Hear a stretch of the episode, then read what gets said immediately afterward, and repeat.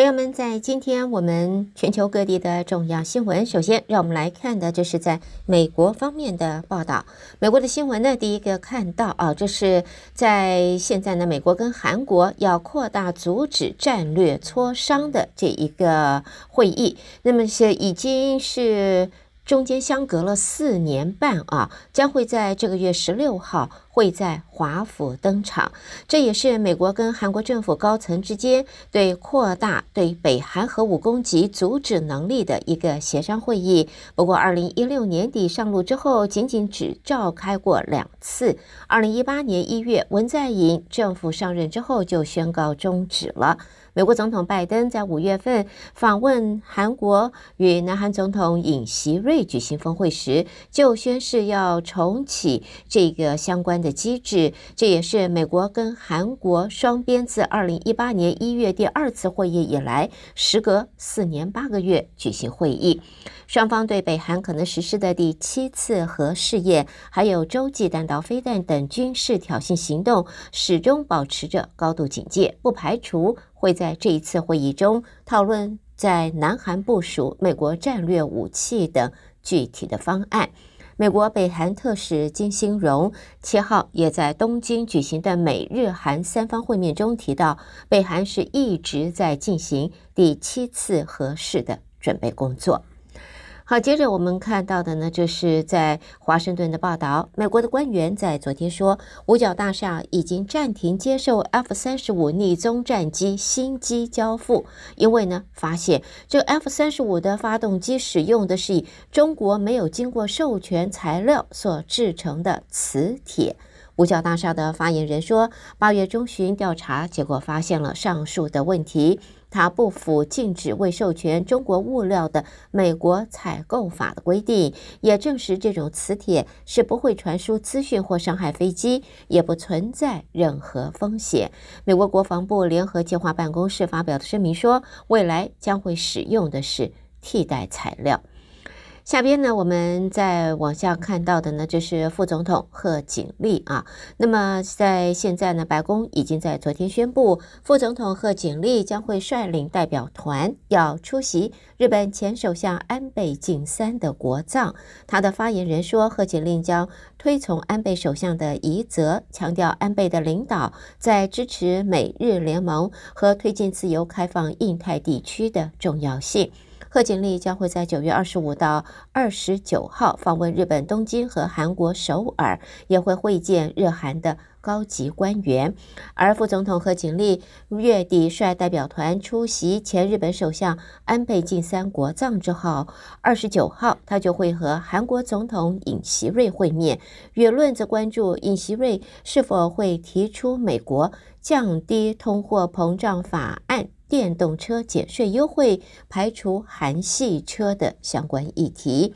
那么，贺锦丽这一次的首尔行，距离美国总统拜登五月份访问韩国仅仅大约四个月，这也是美国副总统时隔四年半访问韩国。上一位是在二零一八年二月时，当时的副总统彭斯。好，接着我们再看到的呢，这是呃，在。美国和基辅方面，乌克兰方面，现在呢，看到人目前正在波兰访问的美国国务卿布林肯已经抵达了基辅进行他的访问，而一名美国官员的话则说，国防部长奥斯汀在当地时间八号也宣布了会再向乌克兰提供价值六点七五亿美金的武器，包括了。海马斯多管火箭炮弹药，还有军用车辆以及其他的相关的装备。另外，对于中国方面呢，美国白宫国安顾问苏利文在接受访问时就说，在台湾周围所发生的军事事件的威胁仍然显著。中国官方政策并没有排除入侵台湾，但是美国的立场坚定一致，是会持续抵抗任何以武力改变现状的作为。苏利文在谈谈到台海局势时，那么说台湾周围发生军事事件的威胁还是很显著。那么他也啊、在讨论当中呢说，中国官方的政策明指是不排除入侵台湾的。接着，我们再看到美国拜登政府通过了晶片法，借以增加本土制造能力，并且保持对中国的技术优势。然而，在许多军事专家现在开始关注到的是美国另外一个弱点了，那就是造船业。专家则呼吁拜登政府要急需通过类似的船舶法案，就是 Ships Act，希望能够透过大规模补贴和振兴方案拉抬在美国本土造船和修船的工业，因为在当前美国的造船业薄弱的工业基础已经不足以支撑美军在西太平洋的呃这个战斗力。好，接着我们再看到的呢，就是美国前总统奥巴马伉俪的白宫官方肖像揭幕仪式，在继任总统川普执政的四年期间是遭到拒绝办理，而现任总统拜登在上任一年多之后，终于在昨天七号举办了这一场感性的仪式，也被视为是对美国民主的捍卫行动。奥巴马和米歇尔他们的肖像由夫妻俩亲自的揭幕，将会悬挂在白宫内历任总统伉俪的肖像旁边，是在艺术家马克迪的描绘下，美国史上第一位非裔总统奥巴马身穿的是。深色的西装与白色背景成强烈的对比，他直视前方，双手是插在口袋里，半边脸有些许的阴影。而另外一位画家，这个 Spron 史普伦笔下的米歇尔，一袭水蓝色的礼服，坐在红色的沙发上。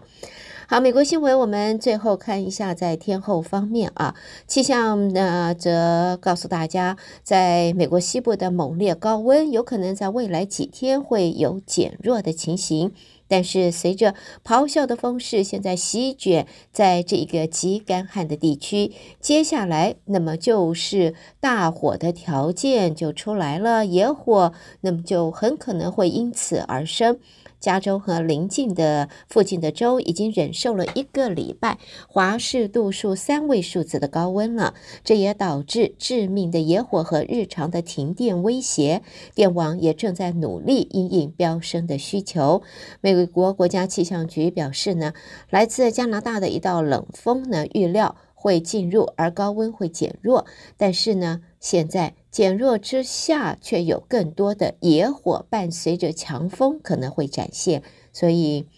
这个还是不能够掉以轻心的。好的，朋友们，带给大家这是在美国方面的重要新闻。收听的是德州中文台，我是胡美健，我们在这下边一块关心国际方面的报道。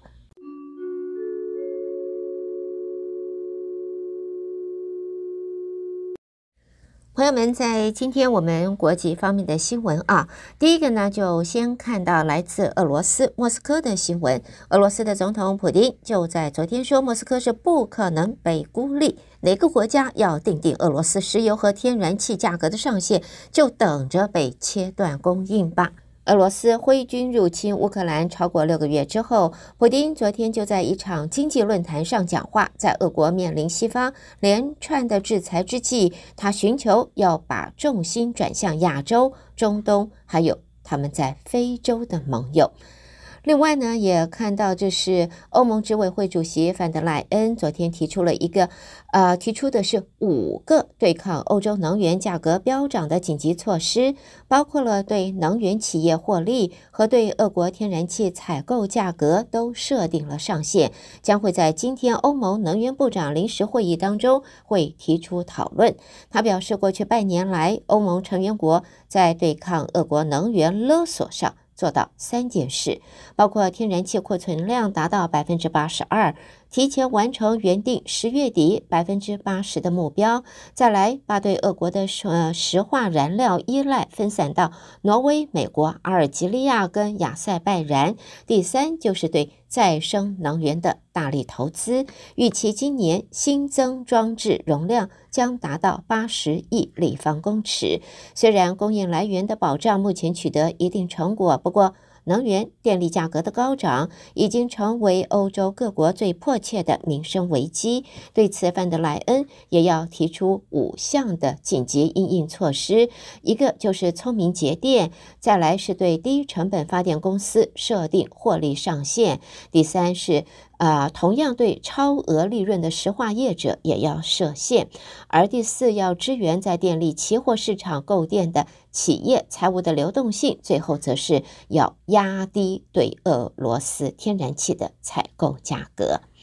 好，接着我们来看英国，英国的新首相。特拉斯他第一次的国会质询，在里边就是就能源危机啊，他表示一定会立即的采取行动。那么，在这个特拉斯备妥了最后细节，也敲定一项对付能源支出飙涨的计划，将会有助平抑通货膨胀率。不过呢，也会替英国的国库增加一千亿英镑以上的借贷。在现在，英国的这个是经济前景相当的疲软啊，通货膨胀和能源价格的飙涨，引发了对于英国经济可能会陷入衰退的担忧。英镑兑换美元也在昨天跌到了一九八五年以来的一个新低的记录。那么，在英国。呃，兑换美元下贬，昨天跌了百分之零点六四，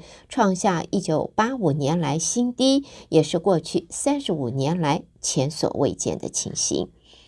好，接着再看到来自苏黎世的新闻，苏黎世的外交部则在今天表示，已经召见中国大使，表达对新疆人权状况的关切。瑞士外交部是依据联合国人权委员会上个礼拜提出的报告，报告当中说，中国将新疆维吾尔等少数民族穆斯林专断且歧视性拘押的做法，恐怕已经构成违反人道罪了。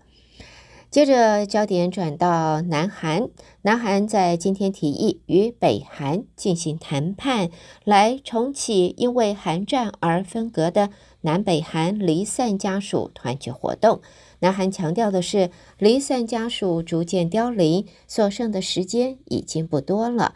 在现在，南韩统一部长则说，南韩政府提议和北韩进行会谈，那么也表示，大约有四万名的离散家属年龄在八十到九十多，这些长者时间不多，每个月另外还有四百人因此过世。这样的提议是在南北韩关系摇摇欲坠之际提出的。北韩将国内爆发 COVID-19 疫情归咎在南韩的身上，并且威胁要进行报复。另外呢，在印度方面呢，也看到印度的国防部长辛赫，他和日本的防卫大臣就是并田敬一，在今天在东京举行了双边会议，同意要继续推展特别战略及全球伙伴关系，扩大在联合演习、国防设备及技术等层面的合作。辛赫在推文当中说，他与并田敬一在东京的这一场双边会议当中，检视了双边国防合作以及区域事务。今年是印度与日本建立外外交关系的七十年，印度与日本都是美国为首的四方安全对话的成员。好，接着朋友们，我们来看一下关于疫情方面啊。现在呢，COVID 的疫情，说实话，并没有完全停止，是一点儿都没停止。而疫苗已经出到，在美国来讲是二价疫苗了。现在呢，世卫组织也表示，喷鼻疫苗希望在未来能够成为抗疫情的一个利器。在中国、印度相继批准本土研发的 COVID-19 喷鼻式疫苗，世卫组织就在昨天说，喷鼻疫苗是能够在呼吸道阻断病毒，有望协助控制疫情，期盼能够看到更多的数据来评估是否批准使用。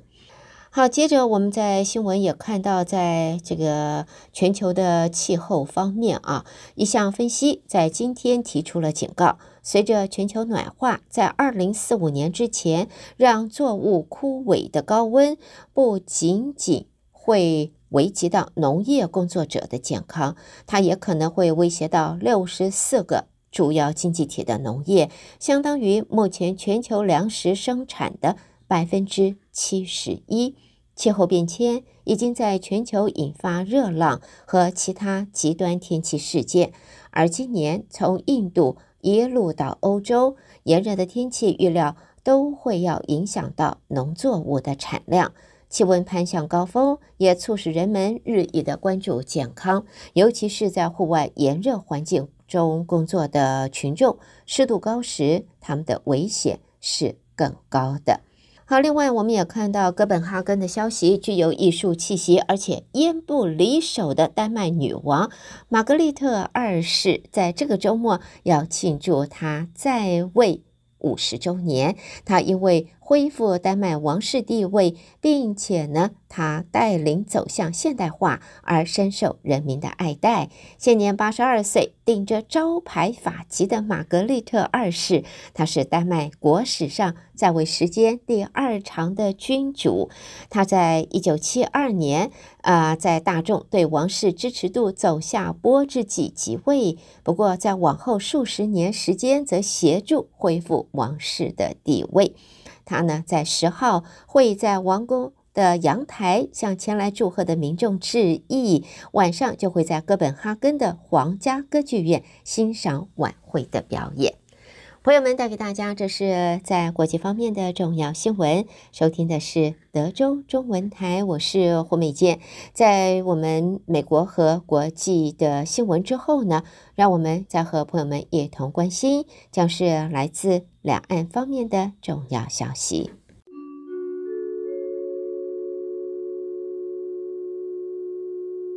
中国方面的新闻，现在呢，我们晓得中秋到了，而中国国家卫健委就在今天宣布，为了确保中秋还有国庆的前后不发生本土规模性的疫情，将会实施五项强化优化的防控措施，执行时间是。今年九月十号起到十月三十一号，其中包括了中共二十大的开会期间。这五项优化措施包括了宣导扩广大群众国庆假期在本地过节，再来呢要安全有序的出行，然后呢也要推广落地检。第四是重点场所和机构查验有效核酸检测阴性证明。最后则是减少。不必要的聚集性活动。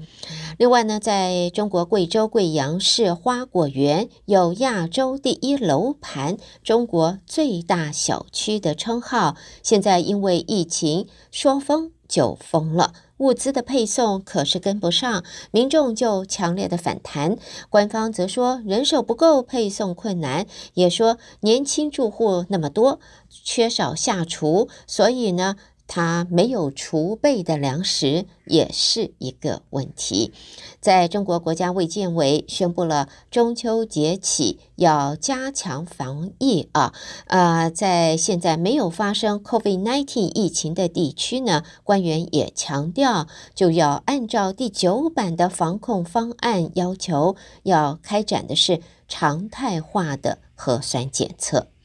而在现在呢，中国因为持续在执行 COVID-19 的清零总方针，影响到跨国公司加大投资、扩张业务的意愿。在清零政策为供应链也带来了动荡之外，两岸关系等潜在的地缘政治风险也一起削弱了中国现在对外资的吸引力了。我们也看到，中国欧盟商会主席伍德克他就说，越来越多政治事态发展对于商业产生了影响。在俄罗斯入侵乌克兰之后，中国投资吸引力也往下降。在官方强硬的疫情清零政策，表明了就是在中国当局愿意以牺牲经济作为优先。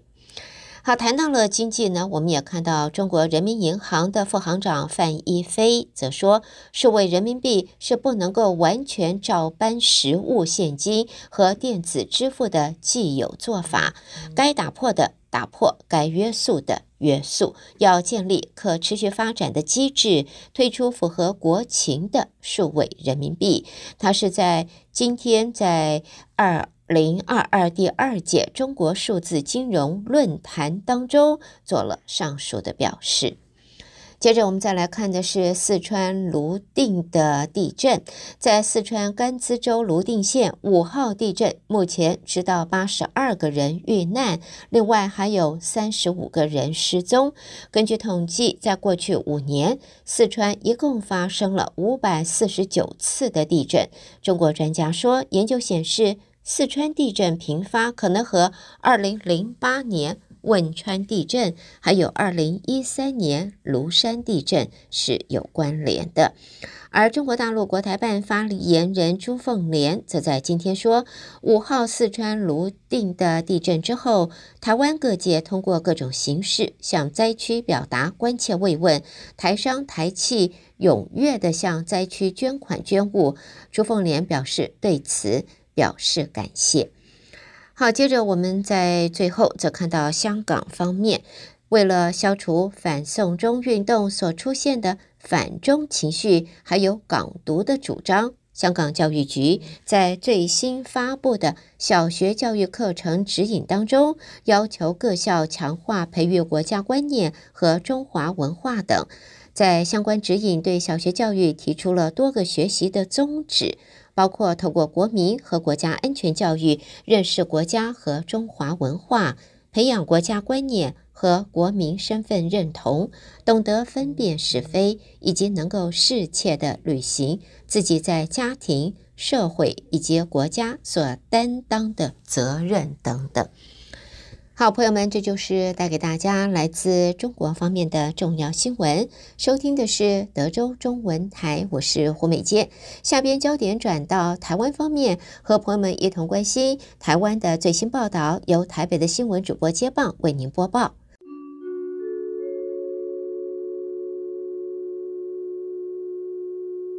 德州的听众朋友，您好，我是央广主播张旭华。在台湾的消息方面。蔡英文总统今天接见美国联邦众议院军事委员会情报暨特种作战小组副主席莫菲及访问团。总统在致辞时表示，这是今年规模最大的美国众议员访问团，成员横跨民主、共和两党，分别来自军事、外交及税计等重要委员会，且长期关注台美关系及台湾面对的挑战，不论是在安全议题或国际参与，都透过提案、联署等方式支持台湾。总统也借此机会重申，台湾不会屈服于胁迫之下，也不会退缩，会更捍卫民主制度与方式，更积极与民主伙伴深化合作，共同维护区域的和平稳定。同时，也会持续和美国建立更紧密的经贸关系。总统说：“现在台美二十一世纪贸易倡议已经宣布将展开协商谈判，我们期待也有信心透过这样的。”倡议和美国洽签高标准的贸易协定，促成双方的经贸发展。同时，我们也希望未来能和美国签署避免双重课税协定，为彼此打造更良好的投资环境。期盼在座的议员能够一起来支持。孟非致辞时则表示，美国国会与政府同等重要，国会有权拟定法案及政策。而且这些法案与政策不会随着政权交替就消失，而是会持续传承。台湾关系法就是最好的印证。因此，来自国会的讯息特别强而有力。国会议员的来访也象征着美国国会对台湾坚若磐石的承诺。访问团中午前往立法院拜会，并与立法院外交国防委员会进行八加八对谈。与会的国民党立委江启臣会后转述指出。双方就台海情势、台美军事合作及台湾政策法案交换意见。另外，针对美国对台政策部分，江启臣说，这次座谈停留在政策面的意见交换，但我方希望美国对台承诺能够更具体，不要模糊。期间有美方议员认同，对台安全承诺可以更清晰一点。美国联邦参院外委会预定月中审议二零二二年台湾政策法案。美国白宫国安顾问苏利文受访时坦言，担忧法案部分内容。外交部发言人欧江安表示，台湾政策法案的内容涵盖台美关系各项重要议题，包括全面提升台美关系、强化安全与经贸关系、支持台湾国际参与及反制中国胁迫等。法案纳入近年美国国会多项有台法案的重要内容，是美国近年深具代表性的旗舰型挺台法案。欧江安指出，对于美国民主及共和两党参议员领衔提出支持台湾的大型法案，彰显美国国会对提升台美关系具有跨党派的高度共识与愿景，也凸显美国对台湾的坚定支持。欧江安说：“那在推动法案的过程当中呢，美国的行政部门跟立法部门呢，他们都与我方来保持联系。”那基于台美双方的一个默契跟一个惯例呢，相关的呃讨论的情形我们都有掌握，但是我们不便对外说明。那我们呃会持续就如何来呃维护台湾的安全以及强化台美的双边的关系，会持续跟不论是美国的国会或者是跟美国行政部门呃的这个呃官员都保持密切的合作跟联系。我方呢，我们会。以最稳健的方式呢，来持续深化台湾跟美国的一个友好的一个关系。此外，关于教宗方济各是否可能在本月出访哈萨克时与中国国家主席习近平会晤一事，欧江安回应指出，我方与教廷沟通管道畅通，将持续保持联系，并密切关注相关情势发展，及时因应妥处。台湾也将与教廷携手努力，为全球宗教自由与人道关怀进行合作，持续深化台梵邦谊。接下来关心的是，劳动部今天在行政院会报告调整基本工资案，行政院长苏贞昌听取报告后宣示，他已经于七号核定，从明年一月一号起，基本工资月薪调涨到新台币两万六千四百元，时薪调升到一百七十六元。苏贞昌表示，基本工资调涨有两百三十二万名劳工受惠，其中本国受惠劳工占八成。苏贞昌也表示，基本生活费也将调涨，由目前的十九万两千元调涨到十九万六千元，明年五月报税就可适用。行政院发言人罗秉成转述说：上个礼拜四九月一号，基本工资审议委员会审议通过基本工资调涨方案。月薪拟从现行的两万五千两百五十元调至两万六千四百元，增加一千一百五十元，调幅百分之四点五六，而时薪也将由一百六十八元调涨至一百七十六元，调增八元。预估有超过三两百三十万三十二万名两百三十二万名的劳工受惠。呃，本国受惠劳工占大约八成，一百八十四万人。时薪的调高有助于二度就业妇女、中高年龄劳工跟学生打工族。我昨天七九月七日也已经核定，并自明年二零二三年一月一日起实施。这不仅是政府持续落实经济成成长的果实与全民共享的具体展现，也是蔡政府上任以来连续。第七度调整基本工资。行政院长苏贞昌今天在行政院会表示，虽然受到俄乌战争和疫情冲击，台湾经济成长仍然亮眼。主计总处预估，台湾今年经济成长率仍有百分之三点七六。主要机构预测，台湾今年通膨率平均为百分之三，相较其他国家，台湾物价上升平稳。外界关注针对大宗物资、油品等税负减免措施是否延长。对此，政务委员、行政院发言人罗秉成表示，苏贞昌已经指示政策方向，将朝此方向决定延长时间和结果确定之后对外公布。在疫情方面，中央流行疫情指挥中心今天公布，台湾新增三万四千八百四十六例 COVID-19 本土个案及两百七十八例境外移入，另外确诊个案中新增二十九例死亡个案。其中有一名两岁女童没有慢性病史，没有打疫苗，染疫后死亡，死因是急性脑炎并多重器官衰竭。这是八月下旬之后 BA. 点五疫情以来国内首见的脑炎死亡个案。此外，中秋节将至，指挥官王必胜提到，指挥中心没有禁止民众在中秋连假烤肉，但有些人不可以去烤肉。王必胜说。包括这个确诊在执行七加七的确诊的同住家人居家隔离，不管选择是零加七或三加四的，或者回国居家检疫三加四的，都不应该去参加这个烤肉活动。另外，我们也建议没有打疫苗的长者跟幼儿不要参加。王必胜说，当下有症状的民众如果想参加烤肉聚会，建议先快筛，确定阴性才去参加。假如是和不特定对象烤肉，而且无法保持社交距离，建议在没吃东西时还是戴上口罩。根据先前预估，连假后的疫情高峰会出现在九月二十号左右，单日三万到六万例都有可能。至于有关入境居家检疫措施是否再放宽，王必胜说，将三加四天放宽为零加七天是很明显的方向，只是在看实施的时机。现在 BA. 点五这波疫情持续上升中，若能预期到高点趋势转下的时候，就是可以考虑开放的时机。接下来关心的是，台北车站东广场展示 LDK 五八蒸汽机车头以及 LDR 二二零一柴油客车，曾经风靡一时，成为旅客打卡热点及地标。不过，由于露天展示，长期风吹雨袭，车体也出现斑驳。为此，台湾铁路管理局特别展开整修，并于中秋连假前夕完工。在今天，让这两辆古老列车重现在东门广场的三又二分之一月台，伴随整点鸣笛声，经典复出。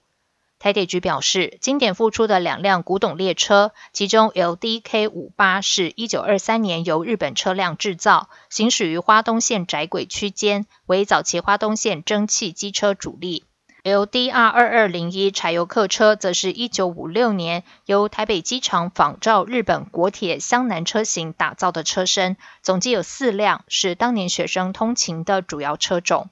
不过，随着东线轨距在一九八二年拓宽之后，两辆列车也成为文物，一度漂洋过海到澎湖马公展览，直到一九九九年重回台铁。并于二零一一年台铁百年文物特展时，移至台北车站东门广场露天展示。历经十一年之后，于今年六月重新展开修复工程，并于中秋连假前夕经典重现。台铁局表示，复出的经典古董车不仅建置了参观台和电波钟，还将于每天上午八点到下午六点，以定时鸣笛的方式迎接台北车站南来北往的旅客。以上就是今天的台湾重点新闻，谢谢收听。